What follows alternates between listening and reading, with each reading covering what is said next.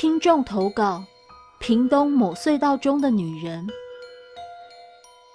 本故事是由之前投稿过数则故事的大秦所提供，谢谢您。这则故事是来自我一个屏东的朋友的故事。他是居住在盐山公路上某部落的排湾族，他有着高度灵异感应的体质，所以时常跟我说他的经验。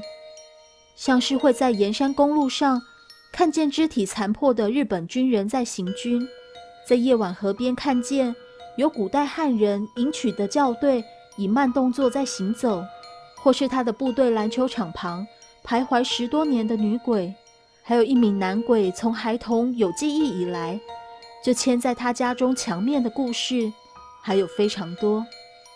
听他说着鬼故事，都像是稀松平常的趣事。他还会想要跟鬼魂说话，甚至跟我抱怨他遇到的鬼都不跟他聊天，听来荒唐。但以下这个故事却是他难得感到恐怖的经验。以下就用第一人称的方式描述：某天夜晚，我在跟别村的聚会完后，就跟同村的朋友骑车双载要返家。晚间的山区总是格外凉爽。晚风轻拂着脸颊，虽然路上的路灯很少，但其实我们都已经很习惯，久了也不会觉得害怕。我们打算如往常一样，抄捷径穿过一个隧道回去。那个隧道没有很大，很狭小，小到只够一台车经过而已。出去就是军营了。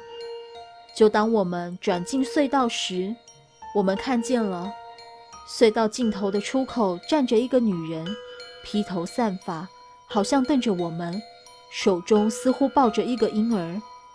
我们没有停下来，只是减速。我问骑车的友人：“你有看到吗？”“有啊。”“那我们要继续骑吗？”“不知道。”就在我们都还傻傻的往前骑的同时，那个女人开始往我们的方向面目狰狞的狂奔而来。她一边狂奔，一边厉声尖叫，顿时整个隧道里都充斥着她撕心裂肺的惨叫声。而有人也一个紧张，油门一催往前加速。害怕的我们也一面骑一面大叫。就当我们双方要撞上时，我们紧张地闭上了眼睛，但却没有事情发生。睁开眼，才发现他已经消失了。我们骑到了隧道口，没有看到任何人，甚至连灯都没有。我们面面相觑，呆看着一旁的榕树沉淀，试图让自己回过神来。过了一会儿，我们才又骑回家。之后，我们还是很常通过这里。但我们就再也没有见过这个女鬼了。故事说完了。